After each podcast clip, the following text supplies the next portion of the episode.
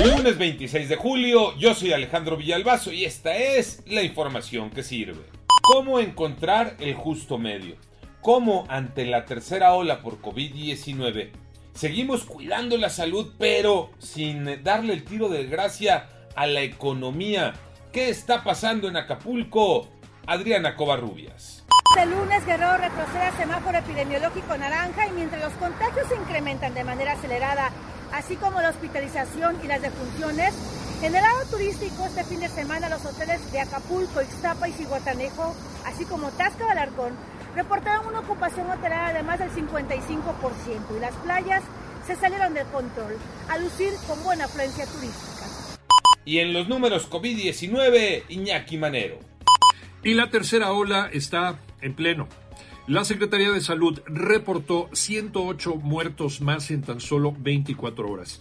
La cifra total alcanzó 238.424 personas fallecidas. Hubo 6.535 contagios más, con lo que llegamos a 2.748.518 personas infectadas. En las próximas dos semanas, el semáforo epidemiológico estará de la siguiente manera, mucha atención.